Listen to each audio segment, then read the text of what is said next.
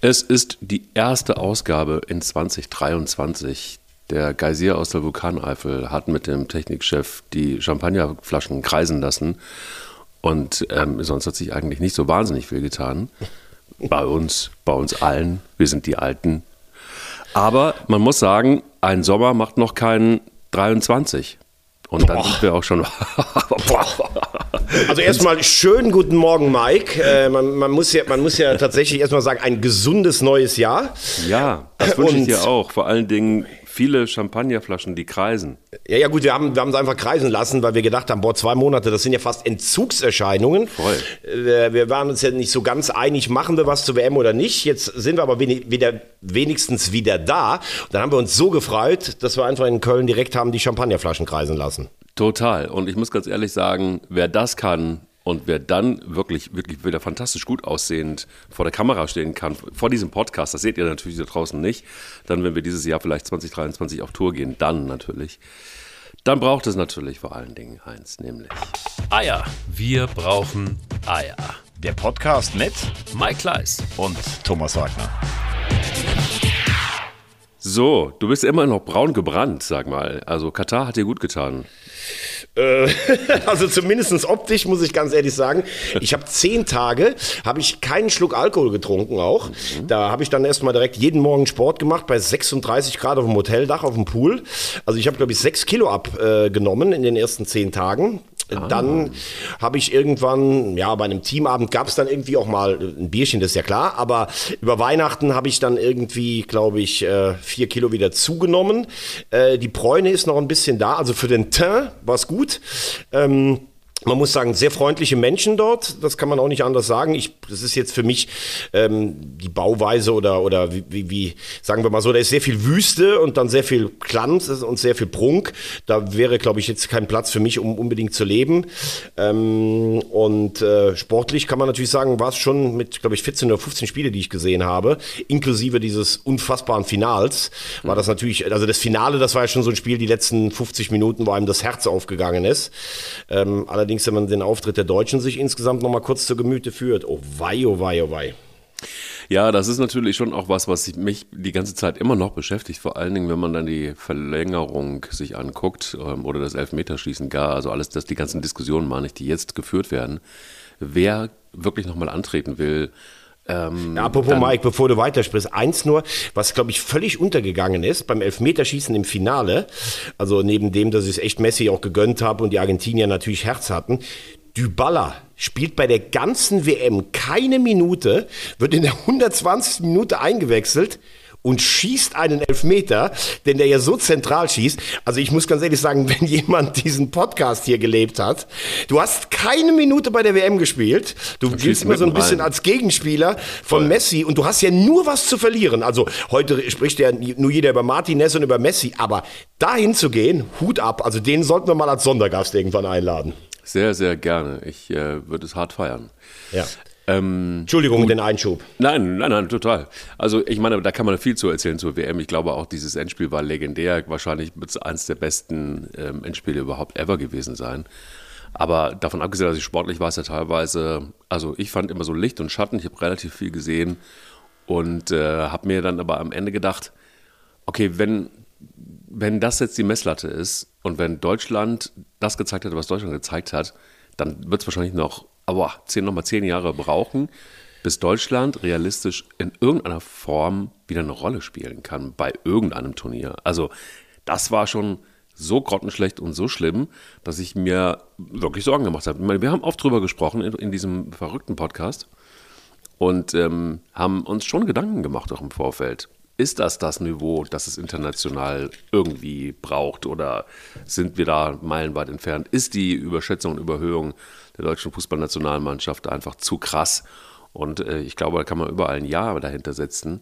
Aber jetzt nach der WM, also Flick bleibt, jetzt wird Rudi Völler gehandelt. Also gleich mal vorab, ich habe einen riesen Respekt vor Rudi Völler. Ich war immer Team Rudi Völler. Ich hätte mir nicht so ins Haar sprotzen lassen.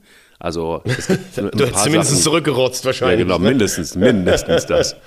Ähm, aber ich denke, das ist halt einfach, also, also ich lasse es mich vorsichtig sagen, wir sind ja jung in diesem Jahr, alles hat seine Zeit und ich glaube, die Zeit ist dann für eine Modernisierung irgendwie, boah, wie siehst du es? Ich glaube, das ist Also ich glaube, dass ich glaube, dass du tatsächlich, also fangen wir mal vorne an. Du hast gerade gesagt äh, über das Niveau. Also wenn ich mir das äh, die Halbfinals angeguckt habe, auch übrigens die KO-Spiele fand ich schon echt gut bei dieser Weltmeisterschaft. Wenn du zum Beispiel Frankreich ja. gegen Eng äh, England gesehen hast, das ja, war ein total. fantastisches Spiel.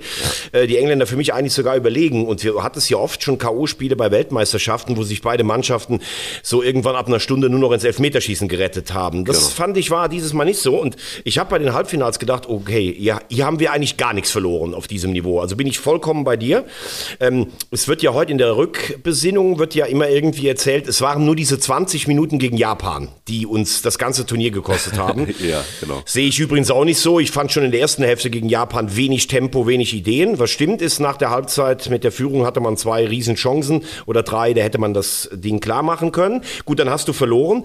Der Respekt vor den Spaniern war übermächtig. Also da hattest du das Gefühl, ein, ein Unentschieden Unentschieden war für uns, ich meine, wir sind immer noch Deutschland, du kannst auch mal ein Spiel gegen Spanien gewinnen, äh, darüber über dieses unglückselige Spiel gegen Costa Rica, wo wenn du zur Halbzeit vielleicht 3-0 führst gegen eine völlig überalterte Mannschaft, du auch die Spanier unter Druck setzt, dass die eben nicht gegen Japan nachlassen, dann lässt du die in der zweiten Halbzeit um die Ohren spielen. Also das war wirklich insgesamt sportlich, finde ich, ein richtig peinlicher Auftritt garniert mit diesen Diskussionen. Wir sind mal wieder das einzige Land, das sich irgendwo 120 Kilometer nördlich von allen anderen im Sand vergraben hat. Und wir können doch nicht einen Spieler zur FIFA-Pressekonferenz schicken, wo übrigens die ausländischen Kollegen mir gesagt haben, mehr Respektlosigkeit geht eigentlich gar nicht. Also wir sind auf einem richtig schlechten Weg, muss man mal sagen. Ähm, ich glaube, Rudi Völler kannst du jetzt vor allen Dingen als Notmaßnahme begreifen. Für 24 die Euro, da geht es jetzt nicht um langfristige Konzepte, die werden eh erst später greifen, äh, wie Gerhard Meyer Vorfelder das damals um die Jahrtausendwende gemacht hat, dem ja heute alle nachtrauern. Damals war er auch sehr umstritten. Du brauchst jetzt ein einigermaßen achtbares Ergebnis bei der Europameisterschaft und ich glaube, dafür kann Rudi sehr viel als Profi auf sich ziehen. Er ist ein Sympathieträger und dann musst du ab 24 echt sagen, wir müssen mal wieder neu aufbauen. Also ich glaube, das ist wirklich jetzt gerade Red Adair Rudi Völler. Mhm. Bin mir da nicht so sicher. Ich denke mir immer so, man könnte doch einfach auch die EM Nein, abhaken wird zu viel gesagt, aber du sagst dann, okay, komm, geschenkt, das schaffen wir sowieso nicht mehr. Lass uns doch jetzt direkt mit dem Neuaufbau beginnen. Also du weißt, also das, das ist ja immer so die, die, leidige Diskussion zwischen uns beiden, dass ich sage, komm, schmeiß doch jetzt einfach mal einen Jungen rein, ähm, bau doch einfach auf, muss aushalten, dass die EM halt auch räudig zu Ende geht vielleicht oder zumindest äh, äußerst mittelmäßig. Wir haben ja noch ein bisschen Zeit bis dahin, so ist es ja nicht.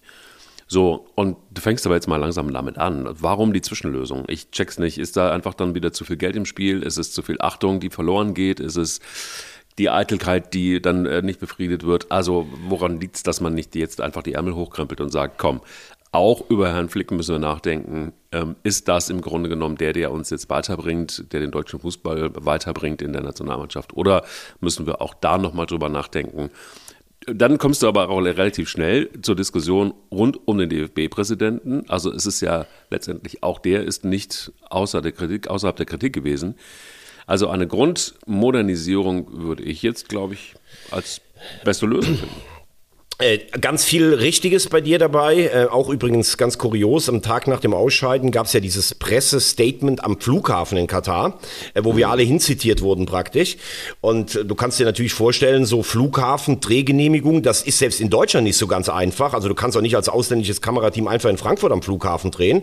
Und der DFB meinte dann so, ja, aber wir haben doch eine, eine Ausnahmegenehmigung mit der FIFA. Und das hat, glaube ich, den Polizisten äh, in Katar da erstmal gar nicht interessiert. Was hat der mit einer Ausnahmegenehmigung von der FIFA zu tun? Tun. Also dieses grundsätzlich etwas selbstherrliche Auftreten, wir sind Deutschland, äh, wir werden doch hier schon einen extra Platz bekommen, überall äh, in, in der Hierarchie, in der Ordnung, in der Struktur oder eben am Flughafen, das ist schon zu sehen. Ähm, ich muss sagen, Bernd Neuendorf im persönlichen Gespräch einen netten Eindruck gemacht, wirkt aber im, mich, äh, im Moment für mich völlig überfordert. Also alleine, wenn ich mir das Verhalten des DFBs äh, in dieser Bindenaffäre angucke, da muss ich sagen, passt mal auf, Leute. Entweder ihr habt das von vornherein geklärt, erklärt, also auch mit allen Instanzen, mit den sieben miteuropäischen äh, Verbündeten und mit der FIFA. Und dann zieht ihr es auch durch, auch wenn dir einer sagt, boah, es könnte eine gelbe Karte für Manuel Neuer geben. Oder ihr haltet irgendwann mal die Klappe und spielt Fußball. Also das war dieses Durchlavieren und dann hat Leon Goretzka mit seiner Agentur noch eine tolle Idee, okay, wir machen jetzt das Zeichen mit dem, mit dem Schweigen. Es war für mich alles zusammen unausgegoren. Man kann und muss eine Haltung haben, aber dann muss man sie auch konsequent äh, verfolgen. Das war das Erste. Und das Zweite, von dir auch völlig, ange, äh, völlig richtig angesprochen. Klar, du kannst jetzt natürlich sagen, Tabula rasa. Kommen wir mal zum Bundestrainer. Also Hansi Flick, ein sehr sympathischer Typ im Austausch, bei den Bayern Erfolge, die stehen für die Ewigkeit. Aber ist er ein Trainer für diesen Neuaufbau? Oder hat er damals bei den Bayern auch davon profitiert, dass er als Co-Trainer das Innenleben der Mannschaft kannte, die auf Nico Kovac einen Hals hatte und er konnte sagen, so, der ist jetzt weg, Alibi ist weg, jetzt lasst mal laufen. Das hat er schön laufen lassen. Für mich ist ganz klar, wenn du als deutscher Bundestrainer Früher war die Maßgabe Halbfinale. Erinner dich, 62 Herberger, 78 Schön, 98 ja, genau. Vogts. Im Viertelfinale, wovon wir ja nur träumen können im Moment von einem Viertelfinale, die sind alle zurückgetreten. Das war selbstverständlich so. Und bei uns heißt es, ne, wir machen mit Hansi Flick weiter. Der Mythos deutsche Turniermannschaft, der ist ja auch völlig weg. Wir haben jetzt drei katastrophale Turniere am Stück gespielt. Du hast ja selbst an Costa Rica und Japan gesehen, die haben keinen Respekt mehr für uns. Das ist erstmal auf Jahre weg. Und für mich wäre selbstverständlich gewesen, dass Hansi Flick sein Amt quittiert akzeptieren muss, vor allen Dingen, weil du ja mit Thomas Tuchel eine richtig gute Alternative auf dem Markt gehabt hättest, weil auch vielleicht Jürgen Klopp am Ende dieser Saison in Liverpool, er hat ja große Probleme gerade dort, vielleicht sogar Bock gehabt hätte, eine Heim-EM zu spielen. Ne? Also ja. damit wurde ja auch übrigens, dass Aki Watzke jetzt wirklich der starke Mann ist. Ich habe den immer geschätzt, aber die Trainerentscheidungen von Watzke in den letzten fünf Jahren in Dortmund sind ja auch zumindest höchst diskutabel. Also dass der jetzt praktisch dafür sorgt, okay, Flick bleibt, Bioff, Bioff ist ja auch ein bisschen ein Bauernopfer. Ich finde, seine Zeit war auch rum rum, aber er ist ja nicht der Einzige, der da was verschuldet hat. Und wenn wir dann mal auf die Spieler gucken, Manuel Neuer in, an jedem Gegentor seine Aktien gehabt bei diesem Turnier. Das dritte Turnier als Kapitän, in dem er es nicht schafft, eine Mannschaftsstruktur im Kader hinzukriegen. Total. Ja, Total. wie siehst du das? Also weißt du, Manuel Neuer hörst du ja immer nur dann, wenn es darum geht, ob der potenzielle Ersatzkeeper mal ein Spiel bekommen könnte. Dann meldet er sich direkt, nee, nee, ich möchte das Spiel machen. Erinnerst du dich damals 2012, René Adler, der sollte mal ein Spiel machen. Jetzt, wenn Testegen soll, nee, nee, da geht's immer um ihn selber, dann meldet er sich. Vor der WM 2018, äh, Fotoskandal äh, Özil Gündoğan, nichts gehört von Neuer. Jetzt klare Kante auch mal im Bindenskandal, nichts gehört. Also ich weiß nicht, ob Manuel Neuer der richtige Kapitän für die Nationalmannschaft Mannschaft ist und sportlich, muss ich ganz ehrlich sagen, nach dem Turnier mit den schweren Verletzungen, die er hatte, auch im Tor wäre es absolut Zeit für einen Wachtwechsel, meiner Meinung. Ich weiß nicht, wie du es siehst. Ich sehe es ziemlich ähnlich. Ich frage mich halt einfach auch, warum muss man äh, überhaupt noch auf Manuel Neuer hören? Also ich meine, diese, diese Skiverletzung fand ich jetzt tatsächlich, wäre wär so, also tut mir leid, aber mir fehlt die Einstellung bei Manuel Neuer. Da reicht es nicht, den Arm äh, die ganze Zeit zu heben, sondern du brauchst halt einfach nur ein Zeichen genau. zu setzen, sondern du musst halt einfach auch mal liefern und das tut er nicht mehr. Also gefühlt, seit er hat immer mal so Glanzparaden, wo, du so, wo dann alles wieder so ja, äh, sehr völlig, gut analysiert von dir, ja, absolut. Völlig, völlig wuschig wird, so nach dem Motto, ah, da ist er wieder, das ist unser Manuel, der ist halt Weltklasse, ah, da ist halt so eine, ah, da ist so eine Parade gewesen, boah, da ist er, weißt du, da, da kann halt der Testing. Aber da macht dann halt auch Manuel Neuer einen riesen Zauber drauf. Die ganze Gestik, die ganze Mimik und der, das ganze Tätere. Dann hat er seine Pressefreunde, die ihn dann auch nochmal hochschreiben und dann ist er halt wieder die Eins. Aber wenn du dir wirklich mal die Leistung anguckst über die letzten drei Jahre, dann hat er immer Aussetzer gehabt, da wäre Testegen längst aus dem Tor rausgeflogen, da wäre er nicht mehr die Nummer Eins gewesen. Und der Einzige, für mich zumindest, der die äh, Torhüterleistung konstant bringt, ist Testegen. Verstehe nicht, warum der. Oder ähm, Trapp, Trapp kann man auch oder sagen. Oder auch Kevin Trapp, absolut. Ja, der hat auch ein paar Aussätze auch auf dem internationalen Parkett gehabt. Da, ja, das, ja, das aber gerade bei der Europa League hat er ja richtig stark gehabt. Absolut, bin ich total bei dir. Ne? Der hätte es jetzt auch verdient gehabt. Also es wäre wär, wär, wär mal dran gewesen, glaube ich auch. Oder man hätte sich das aufgeteilt, was auch immer. Es ist ja für mich auch überhaupt gar kein Problem, ähm, beide, Tore, äh, beide Torhüter spielen zu lassen. Also nicht Neuer, aber Trapp und äh, Testegen. Warum denn nicht? Die haben beide ihre Qualitäten auf unterschiedliche Arten und Weisen, sind beide geile Keeper, so what. Ich finde wesentlich problematischer eigentlich als Manuel Neuer die ganze Diskussion um Thomas Müller. Der stellt sich vor die Kameras nach dem, nach dem äh, Ausscheiden aus der Vorrunde, macht die beleidigte Leberwurst und, und, und dankt eigentlich schon ab. So. Kommunikativ ein Desaster, gut. Das Spiel war vorbei, man war ausgeschieden, äh, man war enttäuscht. Warum weiß ich nicht, weil man hat beschissen gespielt. Also wo ist die Enttäuschung? Warum die Enttäuschung? So, dann tritt er eigentlich schon zurück, jetzt steht er, steht er wieder zur Verfügung. Das ist jemand, der hat für mich in dieser Mannschaft einfach nichts mehr zu suchen. Der soll weiter irgendwie jeden Tag fünf ähm, Posts bei LinkedIn setzen, zusammen mit Oliver Kahn und sich betteln. Aber das ist irgendwie auch die Kernaufgabe von Thomas Müller.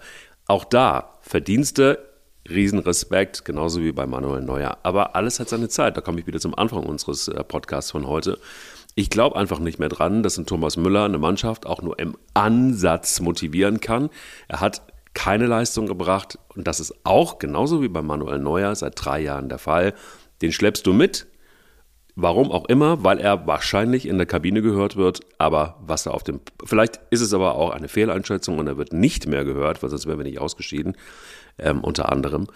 Das ist etwas, wo ich ein viel größeres Fragezeichen habe, Thomas Müller. Ja, mein Gott, was soll ich jetzt sagen? Was für eine brillante Analyse zum Start in 2023. Boah, der beste Mike Leis, vielleicht den es je gab. Hashtag Fragezeichen, Ausrufezeichen. ähm, ja, na, das weiß man nicht. Aber, aber du wirst, also, du wirst, du wirst, du wirst jetzt wahrscheinlich jetzt eine messerscharfe Thomas Müller Analyse liefern. Nee, nee, ich, ich kann da noch mal, ich kann da noch mal ein bisschen unterfüttern, was du gesagt hast. Äh, und da braucht mir auch jetzt gar keiner zu kommen von den Bayern-Fans, ich sei ein Bayern-Hater und würde grundsätzlich das alles, äh, was Thomas Müller für eine Karriere hingelegt hat, da kann man ja nur riesen Respekt vorhaben. Und die Bayern spielen ja auch in diesem Jahr wieder auf einem Niveau, dass man sie in den engsten Favoritenkreis für die Champions League bringen muss. Aber wenn man sich Thomas Müller mal anschaut, dann hat er zu Beginn seiner Karriere, angefangen mit 2010, wo er Torschützenkönig in Südafrika war, bis 2012, 2014, das war ja dann eigentlich der Höhepunkt. Das waren drei ganz unangefochtene Turniere, hat der seit acht Jahren auf einem Großereignis, und das sind vier Turniere, hat der keinen einzigen Treffer erzielt. Und wenn du dir nochmal die Zeitungsberichte nach, den, nach diesen Turnieren durchliest, eigentlich ständig, wo ist Müller, was ist mit seiner Form? Und alle sagen immer, Müller muss spielen. Pressing-Initiator, Radio Müller, wichtig für die Kabine. Da frage ich mich, ist das wirklich so? Klar ist, auch das hat auch Niklas Füllkrug gesagt. Thomas Müller ist schon einer, der nimmt dich in den Arm und so. Die haben natürlich alle mordsmäßig Respekt vor dem. Hat er sich auch verdient. Aber blockiert so jemand nicht eine Struktur, eine Hierarchie im Kader, wenn er immer spielt, aber eigentlich sportlich keine Relevanz mehr hat? Der hat, glaube ich, nicht einmal aufs Tor geschossen, also von, von einem Torerfolg, von einer Beteiligung, meilenweit entfernt und spielt immer Thomas Müller. Das soll ein Neuanfang sein, dann hast du vollkommen recht. Aus der Emotion nach dem Spiel verstehe ich alles.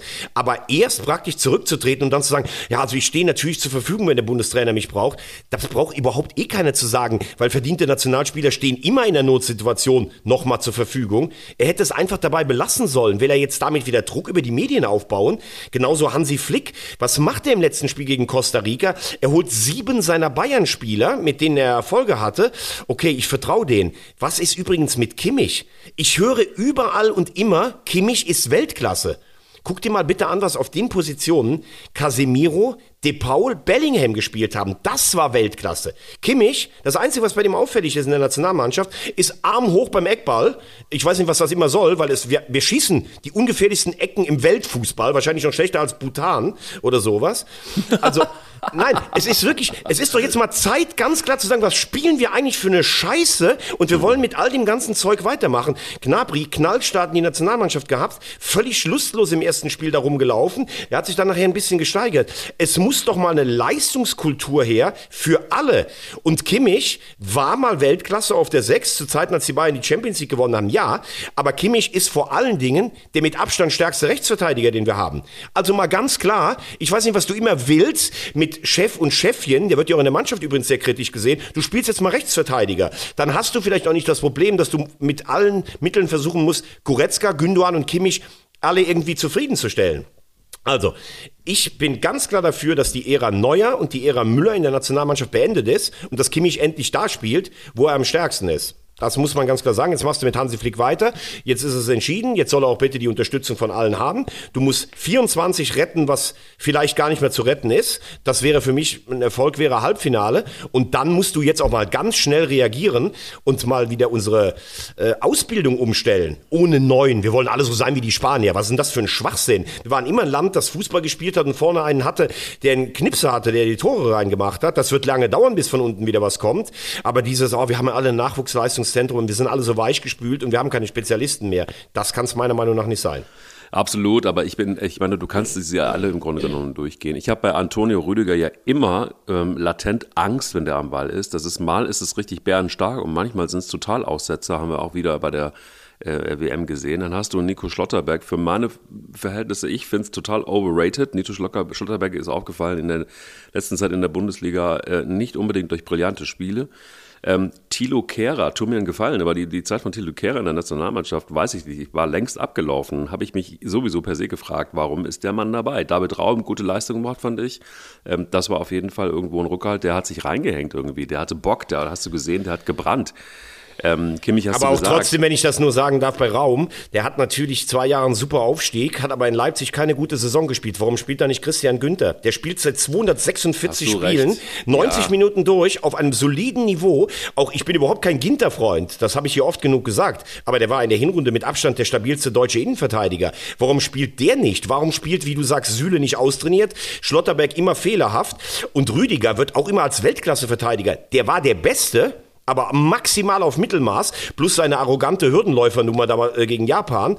Also ich weiß nicht, es, äh, an allen Ecken und Enden Sorgen, Sorgen, Sorgen. Ja, aber auch nochmal, lass uns hier nochmal, ich muss jetzt auch, äh, eins nochmal, wollte ich nochmal ganz klar sagen, ähm, äh, sorry für meinen Kommentar zu Kai Havertz. Das ist ähm, etwas gewesen, wo ich ganz, also da bei, bei der WM jetzt und äh, kurze Ansätze hat er gehabt, ähm, äh, da ist mir wirklich, wirklich ganz klar geworden, ohne Kai Havertz wäre das Ganze noch desaströser gewesen.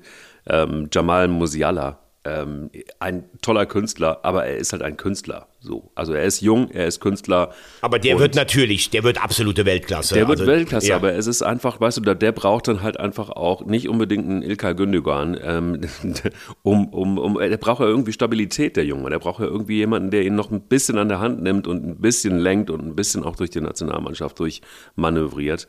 Ähm, also das war insgesamt einfach wirklich so, dass ich mich, also ich habe mehr Fragen. Niklas Füllkrug, auch da, ich bin ein riesen Niklas Füllkrug-Fan, aber auch das war ja mehr so, ja, den nehmen wir jetzt noch mit. Gott sei Dank haben wir mitgenommen.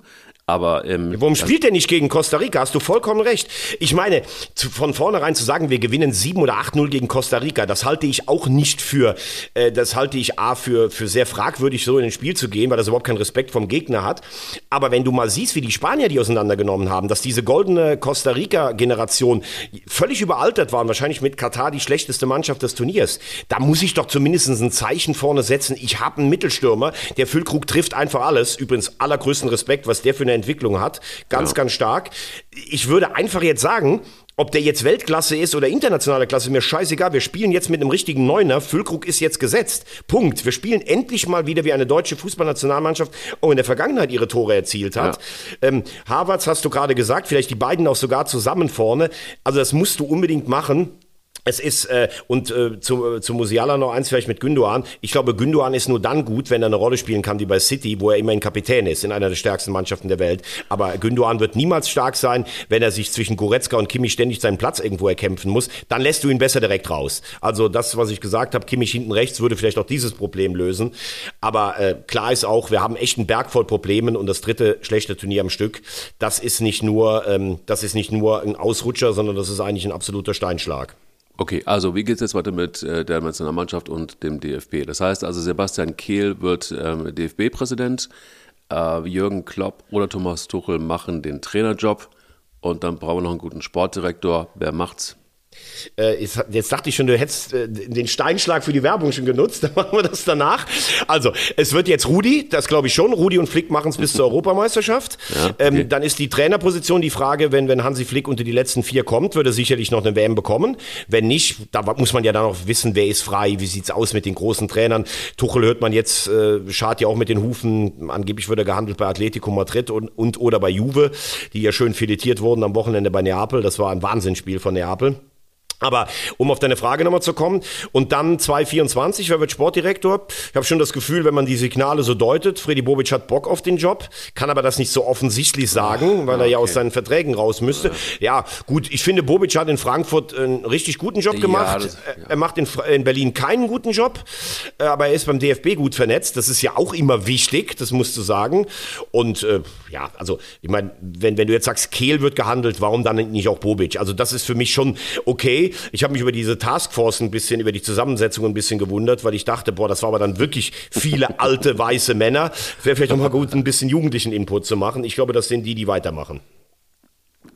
Da habe ich gedacht, bei der Troika, da habe ich gedacht, so, das ist wirklich so, da fährst du einfach irgendwie mit 220 über die Autobahn und dann kriegst du diese Message gepusht auf dein Google CarPlay und dann äh, auf dein Apple CarPlay. Und dann musst du erstmal, damit, damit du irgendwie klarkommst, dann musst du rechts ranfahren an die nächste Raststätte und mal gucken, ob die es nicht einfach die, die Scheibe zerschlagen hat. Jetzt habe ich echt gedacht, um Gottes Willen, was war denn jetzt? Und jetzt reagiere ich nicht. Jetzt Wir reagierst du nicht. Genau. Jahreswechsel, aber unser alter Werbepartner ist noch da. Wintec. Über 300 Mal in Deutschland. Wenn du einen Steinschlag hast, wenn du mit der Nationalmannschaft irgendwie, wenn dir was rausbricht, wenn du nicht mehr die alte Karosserie hast, dann zu Wintec mit einem Spezialharz, mit dem absolut geilsten Abholservice oder du rufst da an. Die stellen dir einen Ersatzwagen. Einfach, ja. Und vor allen Dingen, sie bleiben uns treu. Und wir bleiben natürlich Wintec treu. Total. Und das mit dem Harz, das muss ich mir wirklich demnächst mal angucken. Das ist wirklich eine tolle Sache. Ich habe das ein einziges Mal mal gehabt, dann, dann, dann habe ich das irgendwie bei der Konkurrenz reparieren lassen. Das hat nicht richtig gut funktioniert. Ich bin mir sicher. Du gehst zur Konkurrenz, das ist aber schon länger her, hoffe ich doch, ne? Das ist, das ist zehn Jahre her. Ja, wollte ich gerade sagen. Das, Puh, also ich sag ich ja. ich hab's bei mir in der. Scheibe gehabt. Ich war bei Wintec. Es war genauso gut, wie wir es hier jeden Montag besprechen. Wintec.de. www.wintech.de So. So, jetzt gehen wir Freund, mal in die Bundesliga, ne? Genau, und da gibt es äh, zwei schöne Posten, finde ich. Also ähm, Max Eberl, da würde ich gerne nochmal drüber sprechen auch. Da, das, da, damit überrasche ich dich jetzt heute nochmal. Und ich würde gerne mit dir über äh, Bayern München nochmal sprechen, weil wir hatten jetzt schon einen ganz guten Aufschlag mit Manuel Neuer, mit Thomas Müller. Aber lass uns mal bei der Torwartgeschichte bleiben. Äh, bei dem offenen, was war das, Unterschenkel, Oberschenkelbruch? Ich weiß gar nicht, wie, wie man dazu kommen kann. Aber äh, man weiß ich auch nicht. Also ich halte mich da jetzt mal so ein bisschen zurück. Aber Frage ist ja, was ist eigentlich mit Bayern München los? Normalerweise ist es doch so, die machen einfach die Geldbörse auf. Also so ist das System. Und dann sagen die, ah, da sind jetzt so 50 drin, Mille. Gucken wir doch mal nach einem guten Torwart und den kriegen wir auch, weil wir bezahlen das ja auch. Das ist alles nicht passiert. Das ist eigentlich ganz geil. Also es ist ein bisschen Schadenfreude und liebe Bayern-Fans, seht es mir nach. Ich muss es an dieser Stelle sagen, dass das System jetzt gerade mal nicht so richtig gut funktioniert. Das ist schon lustig irgendwie. Ähm, für Bayern München nicht so richtig lustig. Ähm, um einen guten Torwart zu finden, braucht es dann aber doch auch Vereine, die das mitmachen auf der einen Seite und auf der anderen Seite auch Torhüter, die gut genug sind für den größten Verein in Europa. Und ähm, warum funktioniert es nicht so richtig, nach deiner Meinung? Ähm, auch das, also ganz ehrlich, ich kann es mich nur wiederholen, was für gute Fragen. Aber größter Verein in Europa, ne, da gibt schon noch. da das war schon. Noch, ja, ja, da gibt schon zwei, drei größere. Okay. Ähm, ich glaube, das hat was damit zu tun, dass die Bayern erstaunlicherweise, obwohl sie ja die Bundesliga in Grund und Boden dominieren und sie auch langweilig machen, auf manche Entwicklungen, die ja ganz klar abseh absehbar sind, irgendwie nicht richtig vorbereitet sind. Also wir hatten damals ja diese Riesendiskussion, was kam eigentlich damals nach Jupp Heynckes? Man hatte immer das Gefühl, Uli Hoeneß hat gedacht, ich schicke jetzt noch einen Blumenstrauß zur Frau von, von, von Jupp Heynckes und dann macht der irgendwie weiter. Da haben wir uns ja immer darüber unterhalten, warum sind die eigentlich nicht vorbereitet auf Nachfolger? Dann haben sie damals Nico Kovac geholt, dessen Spielweise nicht zu den Bayern geko- äh, gepasst hat. Und wenn man ehrlich ist, auch Kovac bei allen Erfolgen in Frankfurt irgendwie auch noch nicht bereit für die Aufgabe bei den Bayern war. Das war ja auch so eine langfristige Sache, die absehbar war. Causa Manuel Neuer. Der sicherlich beste Torwart zu einer Zeit äh, auf, auf der Welt. Diese Zeit ist meiner Meinung nach, wie gesagt, abgelaufen. Aber die Frage ist ja auch, wie ersetzt du so jemanden? Denn jetzt mal unabhängig, ob du sagst, er ist noch der Beste oder er ist noch Weltklasse oder nicht mehr. Der hat ja nun auch schon ein Alter erreicht. Der war schon häufiger verletzt, wo du dir einfach mal Gedanken machen musst. Dann holen sie letztes Jahr, ähm, holen sie Nübel dahin, beziehungsweise im vorletzten Jahr, äh, der laut Brazzo aufgebaut werden soll als der Nachfolger. Der hat nach einem Jahr in München die Schnauze dermaßen gestrichen voll, dass er einfach sagt, ich will einfach nur weg hier. Ich, ich bin in Monaco, da spiele ich nur Europa League, aber be bevor ich zu den Bayern zurückgehe, wenn Neuer noch da ist, überhaupt nicht. Das sagt ja auch einiges über das Innenleben in der Kabine. Er versteht sich, er redet ja kein Wort mit, mit Tapalovic, dem Torwarttrainer, also Nübel und Tapalovic, das geht gar nicht. Tapalovic ist ja unfassbar eng mit Neuer. Man hat auch das Gefühl, dass jeder Neue, der da hinkommt, äh, einfach nur äh, erstmal böse angeguckt wird. Der Einzige, den er sich neben sich duldet, ist Ulreich. Ulreich ist ein solider Ersatz, aber ist kein Torwart von internationalem Format wie man damals auch im Halbfinale bei Real Madrid zum Beispiel gesehen hat. Das heißt, statt dass Neuer sagt, ich habe so eine brillante Karriere gespielt bei den Bayern und bei der Nationalmannschaft, ich gebe auch meinem potenziellen Nachfolger 10 bis 15 Spiele, das war ja auch verabredet im Ursprungsvertrag. Das heißt, du kriegst die DFB-Pokalspiele, du kriegst vielleicht mal zwei, drei Bundesligaspiele, du spielst auch mal in der Champions League bei nicht so wichtigen Spielen und dann wird jemand aufgebaut. Das wäre ja auch eine Möglichkeit. Duldet Neuer nicht. Da kann man noch sagen, wahrscheinlich hat ihn diese Einstellung dahin gebracht, wo er war, aber mittlerweile ist er viel zu häufig äh, verletzt und ist eben auch nicht mehr der Neuer von vor fünf, sechs Jahren. So, jetzt ist die Frage, was machst du denn damit? Und da bin ich dann schon bei dir. Wenn ich jetzt die Reflexe sehe, okay, wir haben einen zweiten Mann, der könnte jetzt mal kurzfristig einspringen, aber für ein halbes Jahr, da kommt man auf Sommer. Kann ich noch verstehen. Sommer läuft Vertrag aus in Gladbach, ist ein Mann von internationalem Format. Ja, und dann ist es genauso, wie du sagst. Ja, komm, wir geben den Gladbachern jetzt drei oder vier Millionen, das muss doch reichen.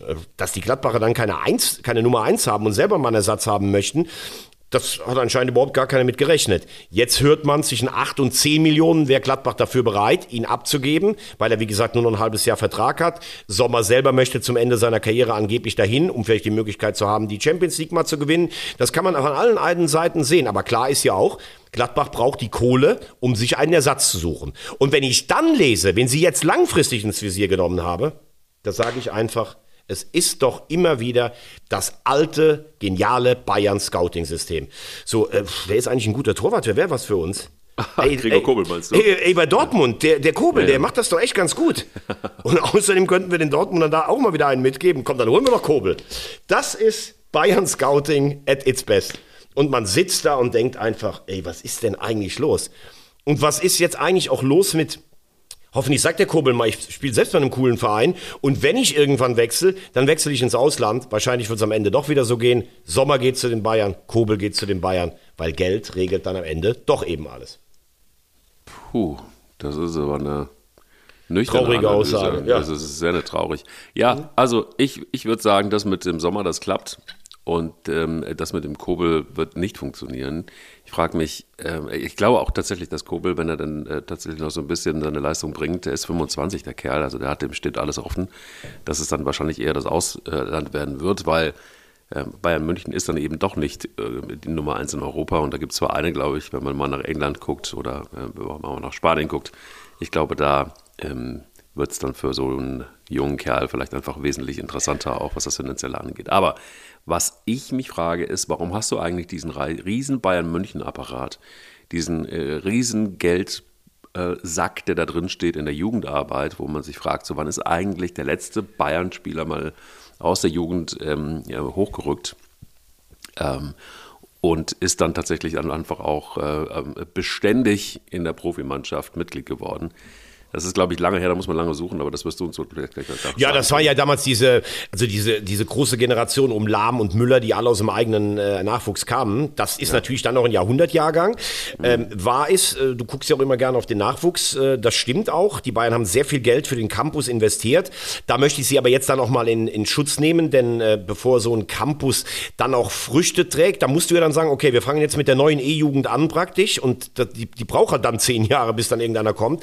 Und man muss ja auch fairerweise festhalten, es ist dann schon ein Unterschied, ob du bei einem Mittelklasse- oder unterklassigen Verein irgendwie ähm, als Jugendspieler ja, wie soll ich sagen, ob du da performst, auch dann in der ersten Mannschaft, oder aber, ob du bei den Bayern, bei einem der Top 5 Vereine Europas, dann durchstartest, das ist natürlich schon schwierig, dich in dieser Staffsansammlung da durchzusetzen. Da würde ich jetzt den Stab noch nicht drüber brechen. Das kann man vielleicht in fünf Jahren machen. Sie haben auf jeden Fall viel investiert, aber deine Feststellung stimmt natürlich. Wo ist der letzte Spieler? Sie kaufen lieber Spieler wie Fiete Arp oder Shinan Kurt damals, die sich alle nicht durchsetzen. Also das wirkt dann im Nachwuchsbereich echt so ein bisschen Gut, muss man aber jetzt auch fairerweise dann sagen, sie haben Davis äh, geholt äh, für hinten links, der hat sich dann durchgesetzt. Ähm, äh, Tell zum Beispiel, weiß man auch nicht, dem sollte man auch noch ein bisschen Zeit geben. Also da möchte ich jetzt noch kein abschließendes Urteil geben. Wir waren gerade eben kurz bei Dortmund und dem Torwart. Lass uns doch mal ganz kurz noch äh, nach Dortmund gucken. Äh, ja. da ist äh, Sebastian Haller wieder zurück, Gott sei Dank. Ja. Ähm, und äh, wohl auch erfreut sich guter Gesundheit. Und ähm, diese Krebsgeschichte, die war dann tatsächlich doch auch eine, eine wirklich ernste ähm, Angelegenheit. Ähm, Da ist aber volle Kapelle wieder. Da ist wieder alles im Lot, zumindest erstmal, wenn dieses Theater um, um Mokoko nicht wäre, der das Angebot nicht angenommen hat, dass man irgendwie unter. äh, unter äh, Der Ton wird schärfer in der Causa, ne? Also Ja, unabhängig davon, dass Sie gesagt haben, vom ersten Spieltag ist das Thema erledigt, klingt für mich fast alles so mehr auf, auf Trennung fast. Ja, aber man sagte dann, dann gibt es ja schon wieder das Theater um sein Alter. Da gibt es ja zwei Vereine angeblich ähm, in England, die Interesse gehabt haben, die zurückgetreten sind, weil irgendwas mit dem Alter wieder nicht in Ordnung gewesen ist. Ähm, diese, ewige, diese ewige Diskussion, vielleicht äh, ja, kann man dazu dann irgendwann mal auch mal irgendwann finishen und sagen, so, also hier ist das Dokument und bitteschön und guckt es euch an. Das ist ja auch ein nervtötendes äh, äh, Spiel immer hin und her. Aber äh, mal davon abgesehen, er hat sich ja durchgesetzt. Also es ist ja schon so, dass er zumindest jetzt mal die Zeit ähm, brutal, so brutal ist Fußball auch genutzt hat für sich und ähm, die Zeit, wo, Halle ja eben nicht dabei gewesen ist, nicht dabei sein konnte, ähm, hat er für sich genutzt und hat sich natürlich auch ins Spiel gebracht, im wahrsten Sinne des Wortes. Ja klar, ich meine, er hat ja auch bei der Nationalmannschaft war er dabei. Ich, also man ist ja nicht bei Vertragsverhandlungen dabei, aber klar ist auch immer, er galt immer als das Wunderkind, er wurde in Dortmund, finde ich, eigentlich ganz gut aufgebaut. Er hat in den ersten Senioreneinsätzen übrigens überhaupt nicht überzeugt. Da haben dann immer alle geschrieben danach, boah, das ist dann doch ein Unterschied zwischen Jugendfußball, wo er natürlich auch aufgrund seiner körperlichen Statur sich durchgesetzt hat, im Gegensatz zum Seniorenbereich. Und das ist eigentlich das erste halbe Jahr, wo er mal richtig geliefert hat. Und warum man dann irgendwie nicht sagt, du, ich setze mich jetzt erstmal hier durch. Ich spiele noch zwei, drei Jahre bei dem Verein, der mich groß gemacht hat. Der wird sicherlich auch in Dortmund genug verdienen. Und dann gucke ich, wo ich hingehe. Ich weiß nicht, ob das heutzutage dieses Spiel ist. Ähm, ich verstehe auch zum Beispiel, ich verstehe einfach gar nicht, dass Geld so eine Rolle noch spielen kann in dem Segment. Dass Ronaldo zum Ende, seiner Karriere nach Saudi-Arabien geht. Ich verstehe es einfach nicht. Gut, da kriegt er wahrscheinlich 500 Millionen. Aber ja, also für eine richtig relevante Größe zum Abschied, da wäre er besser nach Sporting Lissabon oder was zu seinem Heimatverein gegangen. Aber genauso jetzt gerade bei Mukoko und rein kommunikativ sagt Dortmund jetzt, okay, wir haben ein Angebot gemacht, entweder er nimmt es an oder er ist weg. Klingt schon noch ein bisschen nach enttäuschter Liebe. Und was du eben richtig gesagt hast, Haller gibt so ein bisschen Energie zurück. Die Mannschaft scheint fit zu sein. Es wird wahrscheinlich wieder so enden wie immer. Dortmund hängt ein Stück weit zurück. Dann kommen sie unter die letzten vier. Äh, Die Chance auf die Meisterschaft haben sie längst verspielt. Diese Emotionsdebatte wird uns sicherlich weiterverfolgen. Auch der Wundertersic konnte das nicht abstellen. Aber sie sind zumindest noch in den Pokalwettbewerben dabei. Bin, bin gespannt, ob Dortmund diese Mentalitätsfrage im, im, äh, in der Rückrunde so ein bisschen in den Griff bekommt. Ich habe das vorhin gespoilert. Ich lese dir mal ein paar Schlagzeilen vor und du sagst mir einfach, was du davon hältst. BVB-Kapitän Marco Reus zu RB Leipzig. Jetzt spricht Max Eberl vor zwölf Stunden. Leipzig-Manager Max Eberl. Jan Sommer ist besser als Sven Ulreich vor zehn Stunden.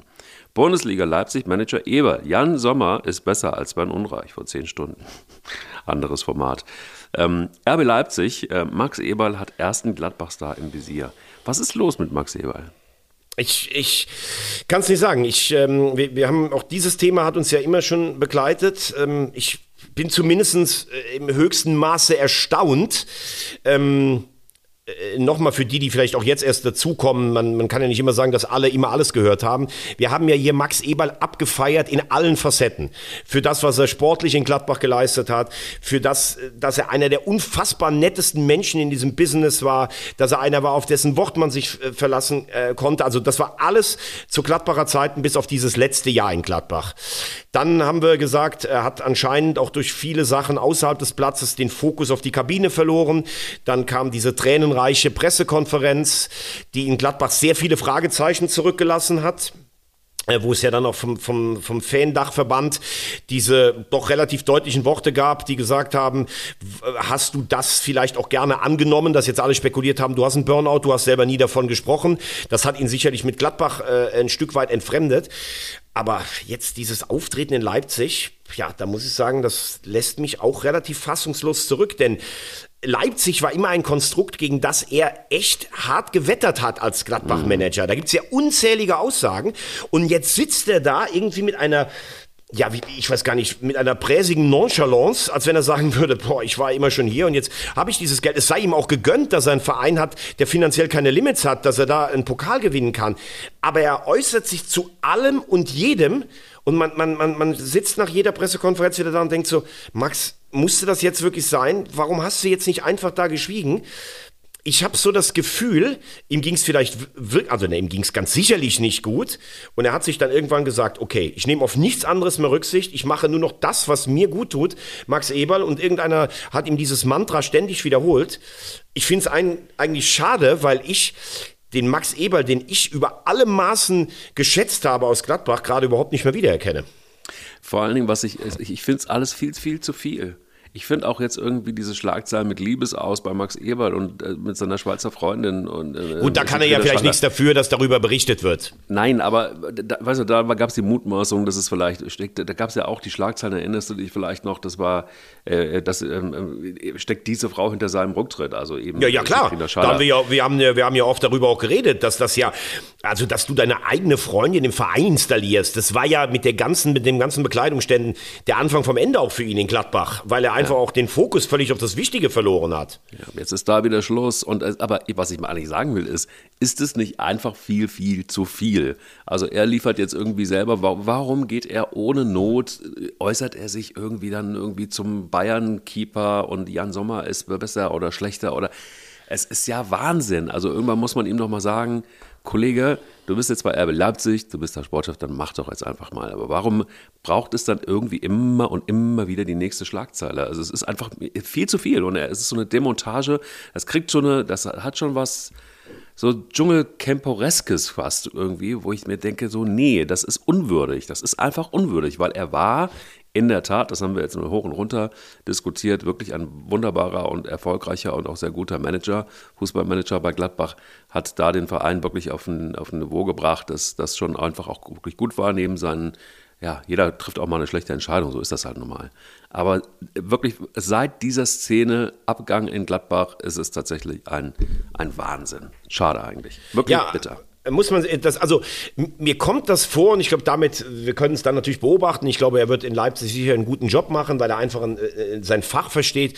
Aber diese Verwandlung ist, als wenn ich jetzt irgendwann nächste Woche hier sagen würde, du, ich habe jetzt übrigens äh, bei RTL und bei Magenta gekündigt, ich werde jetzt Pressesprecher bei den Bayern wo du dann auch sagen würdest, du würdest erstmal wahrscheinlich runterfallen und es gäbe einen Steinschlag oder sowas. Und also es ist auch nicht so, dass er sagt, ja, ich habe früher dann mal das und das dazu gesagt und das war vielleicht ein bisschen unbedacht und so. Und, aber äh, also ich, ich bin wirklich erstaunt und wenn ich eine neue aufploppende Schlagzeile sehe, denke ich immer, oh wei, oh wei, oh wei, oh wei. Also ja, irgendwie ein bisschen schade. Ähm, ich, ich hoffe einfach, dass noch nicht alles von dem alten Max Eberl, den ich, den ich geliebt habe, dass da noch nicht alles verschüttet ist von. Jetzt hast du das ein oder andere Spiel schon in der dritten Liga auf den Rippen. Ähm, jetzt freuen wir uns aber auch schon auf äh, zweite und erste Fußball-Bundesliga. Es geht wieder los. Ja. Ähm, lass uns vielleicht noch mal ein kleines bisschen vorausgucken. Wie siehst du die Vereine oder beziehungsweise mal so die wichtigsten Vereine in der Bundesliga, zweiten Fußball-Bundesliga? Ähm, was hat sich so getan in der Zwischenzeit? Ähm, Gab es Verstärkungen? die den Vereinen weiterhelfen werden und ähm, wird es ja, ja, was ist, was ist, was, was bleibt nach der WM und bleibt davon übrig ähm, als Ansporn vielleicht für die zweite und erste Bundesliga? Also was, was ein bisschen auffällt ist, oder vielleicht ein paar Schlagzeilen, also Rüther wechselt für 40 Millionen von Hoffenheim nach Leeds, finde ich natürlich schon Wahnsinn, also ein guter Spieler, aber 40 Millionen, da hast du ja früher gedacht, ey, du hast den besten Spieler der Welt irgendwie gekauft oder verkauft. Wenn man so ein bisschen auf die Tabelle schaut, würde ich sagen, dass Freiburg, äh, glaube ich, gute Chancen hat dieses Jahr, also erste sechs auf jeden Fall wieder, vielleicht sogar die Champions League zu schaffen. Bin sehr gespannt, wie das in Frankfurt Frankfurt äh, weitergeht, weil Oliver Glasner tatsächlich mittlerweile auch bei internationalen Topclubs gehandelt wird. Also dieser Europa League-Triumph, der hat ihm wirklich äh, viele Türen geöffnet. Kannst du den Kader so einigermaßen halten oder kannst du etwas, überleg dir mal, Kostic weg, was haben wir hier geungt, wie stark die wieder sind, die Frankfurter. Ja. Und äh, bin auch ein bisschen gespannt, wie Florian Wirtz nach seiner Verletzung zurückkommt, ob, ob Leverkusen tatsächlich nochmal oben angreifen kann. Ja, und was ich ein bisschen schade finde, weil es ja wirklich ein großer Verein ist und weil es so viele Fans da gibt. Also wenn du dir die Situation auf Schalke anguckst, dann, dann habe ich so ein bisschen den Eindruck, Jungs, äh, ganz ehrlich, wird das noch was? Kämpft ihr noch um die Liga oder, oder ist das fast so eine Abmeldung auf Raten? Also dann hast du immer so mal einen Spieler, wo du das Gefühl hast, okay, der Kral, der, der ist einer der Besseren, jetzt ist der schwer verletzt. Dann denkst du so, der Mollet, der, der Franzose, der kann wenigstens ein bisschen kicken. Dann machst du das Ding auf und siehst, oh, Mollet zurück nach Frankreich. Und dann hast du so irgendwie Neuzugänge, Uronen, Puh, dann Tauer aus Mainz. Mainz. In Mainz hat er drei Bundesliga-Einsätze gehabt. Und siehst du den beim ersten Spiel und denkst du, oh, ja, und der soll euch jetzt retten, jetzt ist der auch noch verletzt. Also, FC Schalke, quo war das? Und äh, es ist ja gut, dass du sagst, wir sparen jetzt endlich mal. Aber ein Verein wie Schalke muss doch trotzdem noch kreative Modelle haben mit Ausleihe oder was weiß ich nicht alles.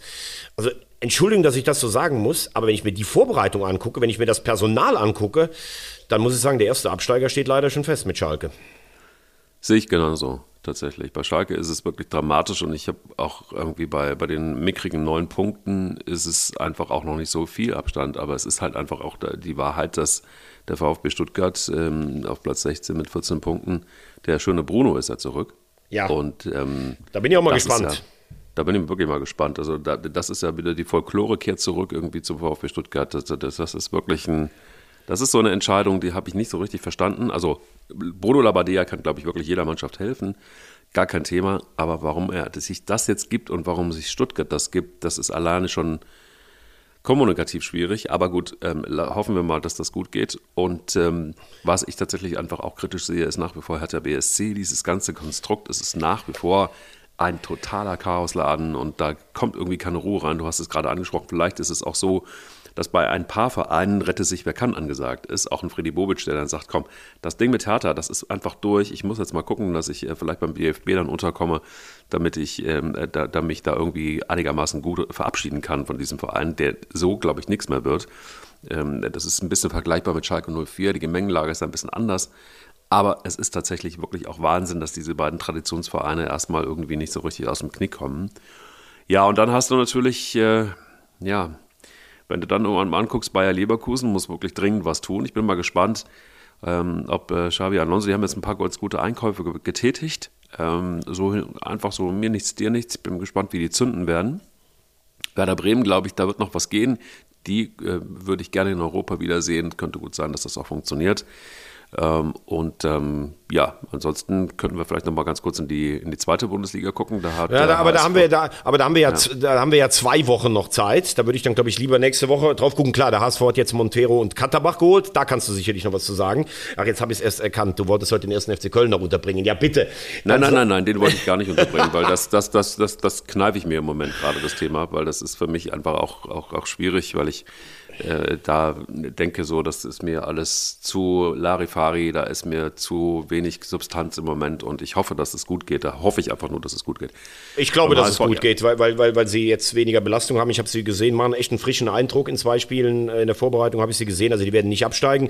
Ja, beim HSV, äh, das muss man natürlich sagen, das finde ich schon, diese, diese ähm, Vuskovic-Sache, die konnten wir ja gar nicht besprechen, weil das ist ja praktisch im letzten Spiel aufgekommen. Ne? Mhm. Ähm, ich habe ja mit Jonas Bolt letzte Woche gesprochen beim Testspiel äh, Köln gegen den HSV, was ich moderieren durfte. Ähm, Sie sind so ein kleines bisschen ratlos. Äh, also klar ist natürlich, wenn, wenn, wenn du jetzt wirklich mit Epo gedopt hast, dann ist der zwei bis vier Jahre weg. Ich glaube, das ist dann fast auch das Ende der Karriere, was für den HSV natürlich auch ein bisschen, äh, ein bisschen sehr bitter ist, weil es einfach auch so eine Art Tafelsilber war. Sportlich auch der eigentlich beste Innenverteidiger. Ähm, aber die Frage ist natürlich, äh, und das ist schon interessant, das wusste ich zum Beispiel gar nicht.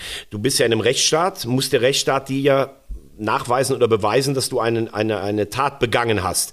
Bei solchen Vergehen ist es so, du musst jetzt, also die Probe ist, äh, ist positiv und du musst jetzt beweisen, dass du unschuldig bist. Das ist natürlich auch nicht ganz so einfach, weil man dann sagt, was machen wir jetzt? DNA-Tests oder so, angeblich interne Testungen danach sind, äh, sind äh, negativ ausgefallen. Also ich möchte jetzt um Gottes Willen hier keine Verschwörungstheorie äh, aufkommen lassen. Ähm, und die WADA, äh, die arbeiten schon nur noch, die NADA, die arbeiten alle schon sehr, sehr zuverlässig zuverlässig. Aber die Frage ist ja, was kannst du als Verein machen? Ist es möglich, dass du solche Werte auch mal hast, weil du andere Auffälligkeiten in deinem Körper hast oder sowas? Ähm, es scheint so ein bisschen tatsächlich ein paar Ungereimtheiten darum zu geben. Ja, und jetzt haben sie natürlich äh, Montero verpflichtet, ausgebildet bei Atletico Madrid. Ähm, der zu Besiktas äh, ausgeliehen war finde ich eigentlich für ein halbes Jahr einen ganz guten Transfer. Katterbach, zweimal die Fritz-Walter Goldmedaille gewonnen. Karriere ist sehr in Stocken gekommen über Köln und Basel, aber ist sicher ein Spieler, der Spiel machen will. Das könnte zu Tim Walter passen. Der hat unterschrieben. Es sieht alles nach Ruhe aus, aber klar ist auch, das fällt und steht beim HSV mit dem Aufstieg. Wenn du nicht aufsteigst, äh, aufsteigst dann wird eh kein, äh, kein ähm, Stein mehr auf dem anderen bleiben. Aber wir sind am 32. Spieltag durch. Du weißt ja, ne? Habe ich dir schon vor der Saison gesagt. Absolut, neben dem ersten FC Kaiserslautern, der natürlich durch die Relegation muss. Und Gegen Bochum, genau.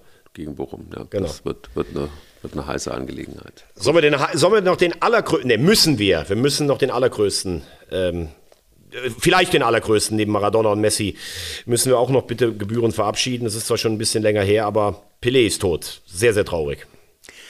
Super traurig und ich habe dann irgendwie so die letzten Wochen auch das ähm, Instagram-Profil seiner Tochter so ein bisschen verfolgt und das war wirklich echt rührend.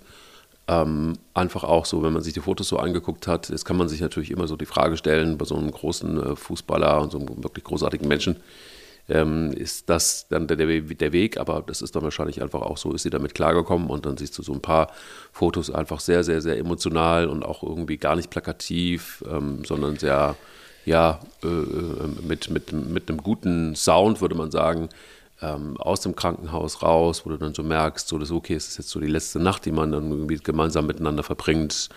Ähm, und dann, als er gestorben ist, siehst du dann irgendwie von, von allen Familienmitgliedern so die, die, die Hände ähm, ähm, ähm, alle irgendwie so zusammen ähm, auf, auf, im, im Kreisform.